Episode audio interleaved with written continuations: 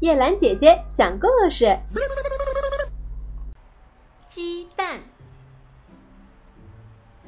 母鸡天天下蛋，女主人心怀不满，要它一天下两个，把它喂了又喂，喂得鼓鼓胀。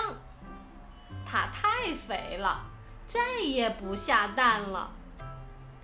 还有一个相像的事情，一个穷人难以活命，他对赫尔墨斯祈祷，祈祷了许久，已经失掉了信心。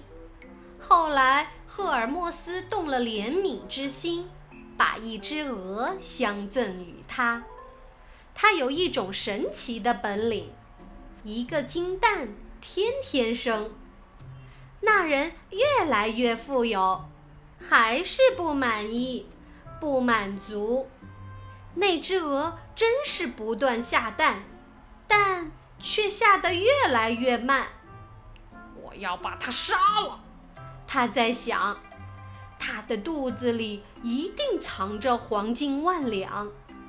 这只大鹅马上要使他大发奇财了。他宰杀了鹅。但是，吃惊的难以设想，鹅肚子里只是些肠、肝、内脏。那人对他的损失唯有痛哭一场。